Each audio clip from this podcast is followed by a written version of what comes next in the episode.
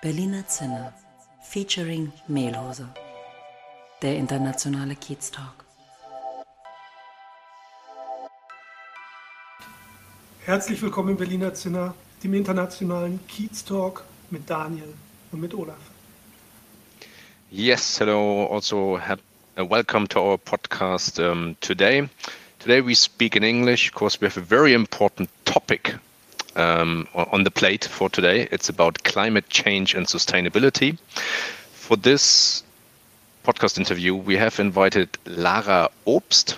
Lara is based in Berlin, so she's from the hood, and we are really happy having her here with us uh, for the interview, talking about success, Berlin, internationality, and all the stuff related to it. So, welcome to the podcast, Lara.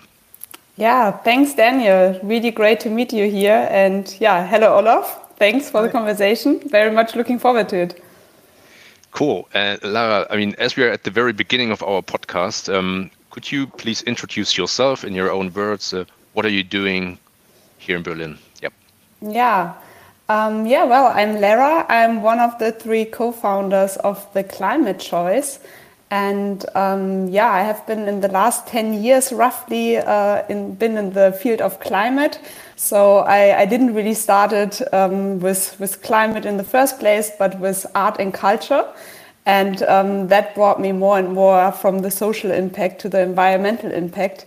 And um, in the way of, of, of, moving towards climate and clean tech, um, I found my passion for entrepreneurship. So I really see it as a as an extremely powerful tool to um, bring um, ideas forward that enable us to create the future we want to have. And um, that was guiding me uh, along my adult life, so to say. So after my studies um, in innovation management and entrepreneurship, I uh, did start up a few times. Uh, one time in, an environmental um, field, so um, with a wind startup that was focusing on decentral grids um, and then in the blockchain field.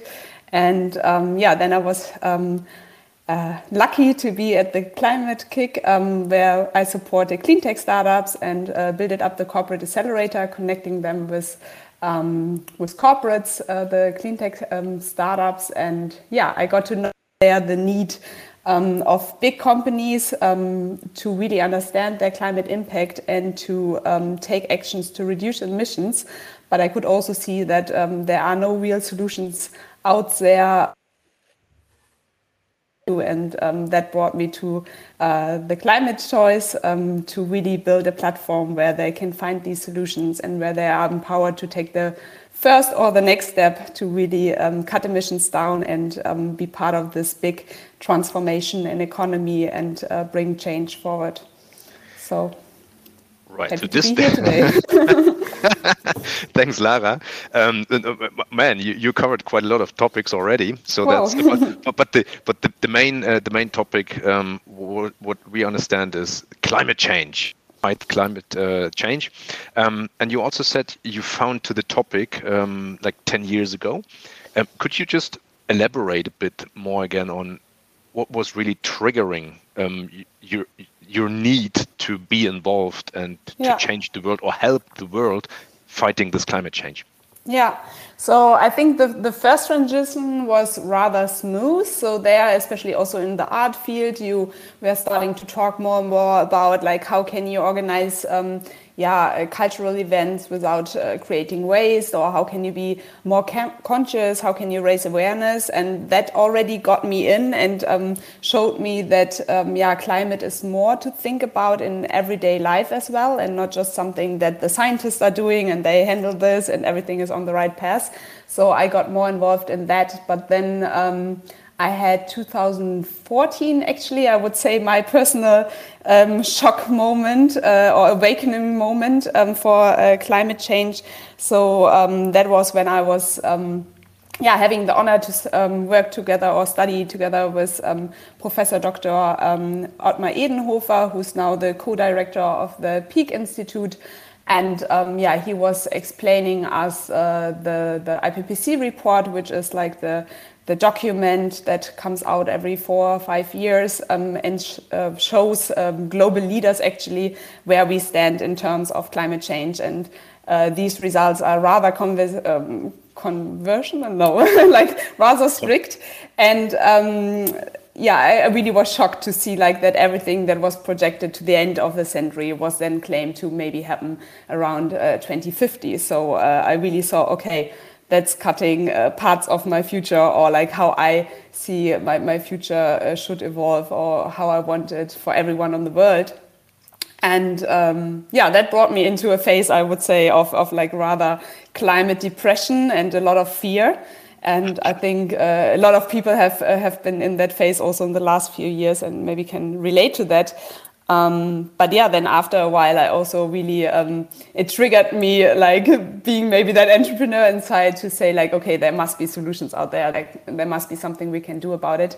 And um, yeah, from there, I really committed myself to to be part of that uh, solution uh, driving force, so to say, and um, was putting a lot of time into research um, which solutions are there, what is most promising.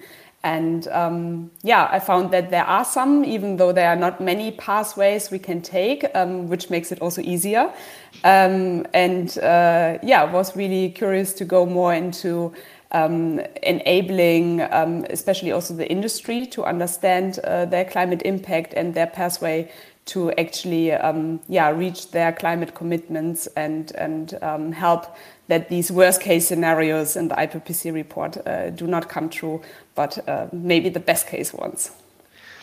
Uh, just uh, one one more comment on that, then Olaf, then you're free to, sh to, shoot. Um, this IPCC report, um, personal anecdote, uh, I came across it when I wrote my bachelor thesis ah. Uh, back in 2005 slash 2006 and it was about the because I'm an international taxation student, okay, um, or I have this degree or something, and um, yeah, it was about the carbon dioxide, dioxide um, trade. So this is um, and, and and how to handle that accounting wise in the mm-hmm. in, in the balance sheet. So um so this this IPCC stuff uh, uh, seems to be around uh, quite long, but but now it ha- it has taken a totally different and like a bigger momentum, which is good to see. Yeah, I, I yeah, totally. No, I think it was uh, for a very long time very important for for um, yeah governments especially, and now it's really the source to go to to understand what um, scientists all over the world have agreed on. So that's nothing we can uh, negotiate about. Um, that's really already the the baseline of what we think, um, which um, impacts we can measure already, and whoever is interested, probably a really good document to look into. in, in, the evening, uh, in, in for, for a bed lecture. Yeah. yeah. okay, Lara. Um, yeah, again, great to have you here, and because I have a lot of questions. Um, in the press, you always read um, something about climate change, and uh, there, there, are very different points of views. So, since I have an expert here, I would like to know shortly, uh, what is the uh, situation right now and uh, what is our perspective? What is going to happen from your point of view? Hmm. Yeah, that is, I think, the, the million one, one million question. Um, so to put it like in a very easy frame is maybe the situation where we stand right now is really five past 12.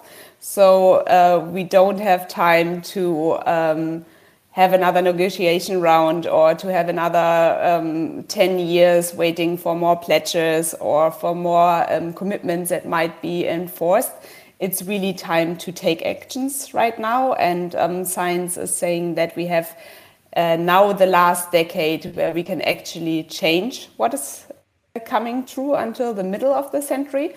And um, yeah, so without going into like maybe all the numbers and so on, it's really now the time where we should take all the the solutions um, and all the pathways um, we know that will have an impact. Um, um, yeah, to to a next level and really implement them and work together with everyone to to make uh, these things have an impact and uh, yeah, globally um, reduce emissions. So maybe to name this one number um, in in the yeah exponential roadmap, um, which is like again a document how to how we can reach the Paris Agreement. Um, we have the number of cutting 50% of the emissions that we are uh, emitting right now in the atmosphere in the next 10 years. So that's quite a big challenge. Um, and it brings a lot of opportunities, especially also for the industry and, and the economy. Um, but before um, you said you wanted to create the future we all want, so you're still optimistic that we that we get there. Yeah, I think really this uh, these ten years um, are like our biggest um, playground or the the biggest chance we have now um, um, to to really bring the future come true that we want. So until we have not finished this decade, I, I will stay optimistic. I think there is also the potential that we might um, increase solutions that are um, not yet proved. So one of them would be like uh, carbon capturing. Right now, that's not really a technology we can use in big scale. But um, yeah, there's quite the hope that this technology would uh, evolve uh, stronger. But that's nothing that will help us today. So today, it's really about implementing the quick wins that we know already, um, even though it's sounds sometimes unsexy because it's not the one thing we need to do. It is like a, a bundle of different things, but like bringing these forward will uh, have in the next 10 years the biggest impact. Right. Great. And uh, Lara, um, now you, you, have a tool at hand which can support the fight against climate change. Um, talking about um, the climate choice, this is mm -hmm. where you are a co-founder. Um, what is it exactly? What are you doing? Mm -hmm yeah, so um, yeah, understanding what we do, I think it's it's really important to understand the challenge that companies are facing right now. So um, as we talked about, uh, we all know that we are at this uh, tipping point, but that doesn't know that, uh, or that doesn't mean that everyone knows what to do and, and what is the first step. So um, at the market that we are focusing on right now is a DACH region. Um, and there we have 3 million SMEs, especially, um, that need now to cut emissions in the next 10 years if they want to be part of the game, if they want to fulfill actually uh, EU regulations um, that were just um, yeah, set in place. Um, so they need to understand which climate impact they have and uh, which um, pathway they should take, which roadmap they should implement, and then which actions they can actually take. And um, up until today, uh, the market is rather confusing. So the, the normal way was often to go to consultants or um, to have someone in your company developing a project, and that can take time or a lot of resources. And um, that is exactly where we come in and which gap we want to fill. So we want to be the go to platform for SMEs to really help them along their transformation and to become climate champions. That's what yeah. we call it. Um, so we help them in these three steps. Um, first, to understand their climate impact, and then second, to have a roadmap with quick wins that they can do just starting today. And then thirdly, to match them with these concrete climate solutions um, to take actions in reduction. So is it is it something um, uh, is is the climate choice a tech startup or a tech company or, or where would this yes. come into the game? Yeah, that's a good question. So we are really a young startup, right? So we are existence a year. And um, due to that development uh, of, of starting first with two people, um, not having a tech ground, uh, background, um, that uh, was maybe confusing in the beginning. Uh, so right now we are building up our tech team and we do see us as a uh, climate tech um, company and uh, work on a uh, SaaS-enabled marketplace. Cool. So um, we definitely are very excited to bring up, uh, yeah, a cool tech solution. And didn't you collect your first seed round funding? Or so Yay! congratulations to that. yeah, thank you. So now we can officially talk about it. I think last time uh, that was not the case. Um, yes, so like uh, before we were officially founded for one year, we were happy to um, to close our first um, yeah funding round, and until that we were bootstrapped, and now we are. Um, yeah, lucky to to build up a, a, really great and smart team, and are actually looking for a lot of great people to join. Yeah, I think that's a very good platform here uh, to to spread the word. And um, uh, Lara, one question: We also had um, Lubomila uh, in mm -hmm. in our podcast, I think a year ago, um, and she has Plan A, and um, she she's also um, running the Green Tech Alliance. Is mm -hmm. this something where you would say um, she's kind of a competition to what you do, or is it is it really just adding up now? And finally, we have more power and resources in the whole topic. How would you see that? Yeah, I, I would uh, really uh, support your, your second point. So I, I always kind of make the jo uh, joke there's enough climate change for all of us.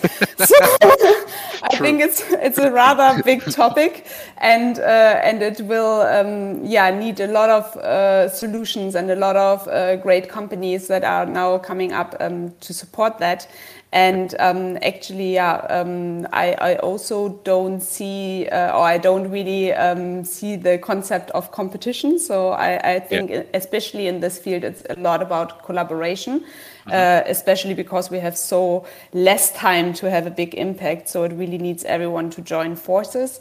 And as the market is evolving right now, I think everyone will also um, yeah bring a different uh, perspective on it and like um, bring a different value and add, add something to to make it um, uh, become a bigger impact and uh, with with plan um, A especially um, they are also part of our partners so right. Um, very right. happy to collaborate cool thank you yeah I think it's very good that we have people who take charge of this climate thing.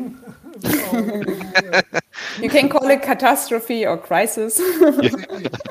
um, so I think that's very good. Um, but on the other hand, I think um, if you emotion, emotionally very invested in what you're doing, how is it for you? Because if somebody tells you, no, I won't do it, it doesn't convince me, we don't need it, I think it might be difficult to work with that.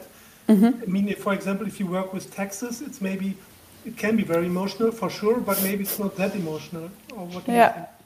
Yeah, that's actually a, a, good question. I think the the market and the um, awareness and attitude towards um, yeah the whole climate uh, thing um, has changed tremendously. So when I started um, going more into that field, I think there was a lot of uh, skeptic um, still around and like maybe more criticism. But uh, now in the last few years, I think there was such a quick um, yeah acceleration of awareness and like everyone is really buying in. And i think especially also maybe the last year where everyone felt like um, our so-called safe life is nothing we can take for granted um, that so many people have have really understood where we stand today. And um, yeah we are very much in a bubble for sure because uh, we are also working in berlin but um, as we go out with the offer to say, we support you in, in your transformation and you do not have to be afraid of where you stand today, but we empower you to take the first actions and to understand what you can do next.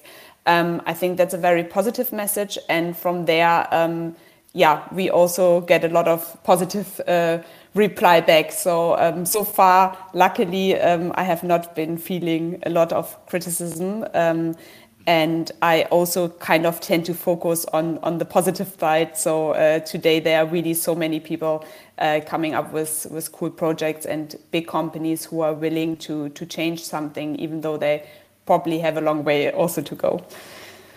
Long way is a good um, keyword. um, you you said in your intro that you started up several times. Um, so for all the young entrepreneurs who maybe had a fail in the beginning, what can you tell them about uh, not losing uh, your focus, not losing your ambition to start up your own company? Yeah, I think uh, that that entrepreneurship is probably also something that, or for me, it is something that has a lot to do with your personal um, character, and it's probably something that comes out of you, or that's how I experience it. So um, I had really the the first projects uh, in, in um, primary school where I actually had a demonstration against cutting trees. So that's funny. Just remembered that recently. But um, yeah, I do not see things as a failure. So for me, all um, my, my first um, startup, so to say, was a social a cultural um, non-profit startup and it solved actually my own problem um, to give uh, free tickets for students to cultural events and institutes um, that I couldn't afford at that time. And uh, by seeing that your own idea more impact by having a, a, strong business model behind it and um, reaching more people and getting more support and growing by that um, that really um, gives you so much motivation to go on with the thing. So I would always give the advice to really do what you love to do, and then all the rest will uh, will come to it and support it, and really pick a topic.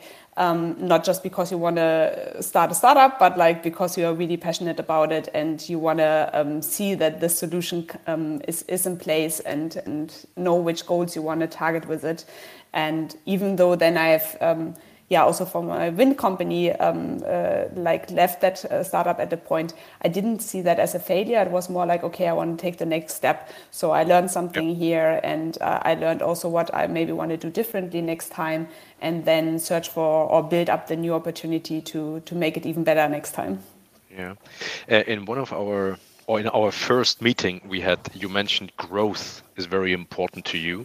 So now in in the industry we are talking about right now, uh, growth is sometimes seen negatively because it's exploiting resources, the limited resources we have on Earth.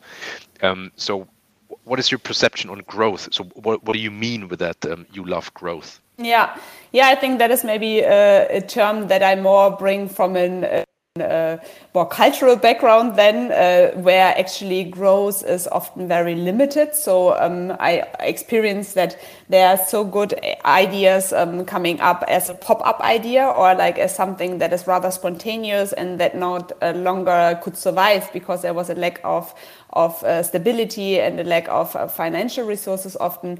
And um, to have this um, energy to make something grow so like maybe more like we know it from nature um, yeah. to see that it is um, yeah fueled by by good energy so to say by, by smart people by technology by a need from the market um, to to um, yeah really grow then in the end always the impact. I think that's for me on top of it and um, yeah personally it also always means like to learn something new and um, not be stagnating but like um, develop into that person you want to be and um, to to bring new skills to your um, yeah right. knowledge yeah talking about culture and uh, learning something new um, you speak hindi right yes, uh, I, I, should maybe decrease it nowadays. So uh, that is also rather almost 10 years ago now. Uh, I did study for half a year in uh, New Delhi.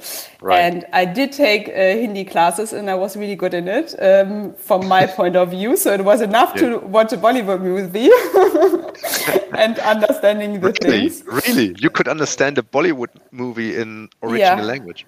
Yeah, but that okay. was just after half a year. Yeah, but they are like there's a lot of explanation by the picture as well. And singing. okay, okay. so um, that that's not so hard to follow. Or back at that time it wasn't. Um, no, but but then I could have like some negotiations on the market, which was really good. So I yeah. learned that's way too expensive. I can't say that right now anymore. But um, yeah, that was a really really really great time and also a, a time to learn yeah to change your perspectives i think it was the first time that i really understood uh, that that europe is not in the center of everything. That sounds like pretty naive but like you you have in your school you have the world card with europe in the middle. You have the the news always reporting maybe about europe and then there's yeah, yeah, almost yeah. nothing else. And then really seeing such a growing uh, country and rather competing with China or like being interested in Asia and not really in the old Europe country. Um, that was quite a life changer. Yeah. Now, I think it's interesting because uh, one part of our audience uh, comes to a big extent from India, so it's good. So maybe we should have we, we, should have the, the interview translated into Hindi as well, but uh, that's maybe for afterwards. yeah, true. Ola, I have another question for you. Um, I think I remember you're not a Berlin native, uh, neither are yeah. we. Um, but now you live in uh, Kreuzberg. I really uh, like that part of Berlin, um, but I would like to hear from you. What is it, what uh, you like or not like about Kreuzberg? How is it to live there? And you talked before about the bubble. Uh, maybe you can describe that bubble a little bit. I'm interested. I hope that was not too much. Yeah, no, good. Uh, I, I see you are uh, interested in the critical parts. no, um, so I'm originally uh, from Düsseldorf. So um, a lot of people, um, yeah, associated more with a high society. Uh, back then, for me, it was mainly uh, Fortuna and Toten Hosen. So uh, a very down to earth place. Um, but after a while, it also felt very small, uh, especially like, yeah, then, um, yeah, for my studies, I wanted to go um, somewhere else. So I went to Lüneburg first. Um, then I was in, in New Delhi, and that made it really hard to go back uh, to Lüneburg. so I went back uh, to, to Berlin. And um, yeah, I re really love the place and also have my difficulties with it. So I think that's a normal relationship with Berlin for, for most people. Yeah. Um, I always loved Kreuzberg for being so um, yeah diverse and having so many um, yeah different backgrounds and possibilities for normally a lot of culture, normally a lot of music, uh, a lot of life outside. Um, and yeah, but then also after a while living here longer, uh, I think you feel this bubble of seeing the diversity, at least in, in my age group, 30 to 40, um, then tends to be sometimes also um, very similar. So you think like, hey, I was in India, I did a yoga teacher degree. Um, I don't know, I live vegan. That's so rare. And then you go to Kreuzberg and you think, okay, that's my hood. Sounds so, a bit like us with Charlotte yeah. Walk. so yeah, yeah, that that is um, maybe one part, and uh, especially now um, when you have a lockdown, uh, everyone walking outside, uh, then um, I think sometimes uh, uh, something that I'm missing a little bit in Kreuzberg uh, would be more nature and something like forest or even I don't know bigger river. yeah, next, next time come across to Charlottenburg. We've got the yeah. river, we have the castle and uh, we have the Grunewald. yeah, yeah. I, I did do in lockdown a lot of uh, uh, bike tours, but then you have already these 40, 50 minutes coming to your place, True. and then you feel like, oh, I might go back. yeah. Um, one more yeah. question. Sorry, um, is my last. Um, I have these discussions in my uh, with my friends and family, and some of them are really say, "Oh no, oh, no I don't uh, believe in climate change." Um, do you have any big argument I can say um, what uh, what I can use um, to convince them? Anything what maybe would help me to make them um, starting to change their point of view? I think again there's um, for not one answer that fits all because it has been around for so many years that there were like um, yeah fears around it or like um, uh, criticism or like um, yeah different work also spreading um, yeah knowledge that is confusing. Um, so for me it's always important if, if, there are people who who don't um, feel so strongly convinced or don't see it in their life to to more understand why like because nowadays i think you really have to fight against not seeing it or feeling it. So um, why they or what what they um, think is um, the point where they see it's not true. So like going more the other way around and and often or like talking about it what would it mean for you if it is true? And i had that conversation with someone um, who then worked for a bigger energy company and saying like yeah everyone is now putting that and they just want to push maybe another energy solution and then more going to the field okay it's actually creating a lot of jobs and it will be the driving force for job creation in the future. And it would be very smart to go in that way and and to innovate.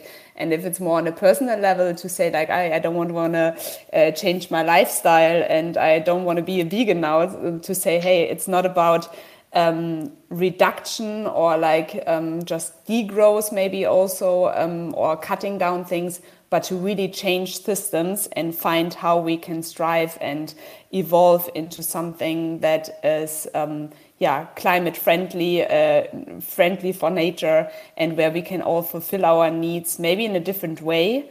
Uh, maybe the old ways were maybe also not fitting, and um, where we can still be very happy and and even more happy because we can have a good impact on everyone else so like really address their personal needs and finding out how to help them see a, a positive thing in in things that are changing right now I mean, Lara, looking at you and uh, listening to you and how passionate you bring across your messages, and I, I think you're the perfect person to to run one of those uh, climate uh, change fight programs. Um, last question from my side. So, what is needed uh, that you succeed? So, how can we help? How can what should everyone do that that you uh, uh, can realize your goal or your your vision? Yes, um, so as we say, we, we want to empower every company to become a climate champion. Um, I think everyone is also an employee in some terms.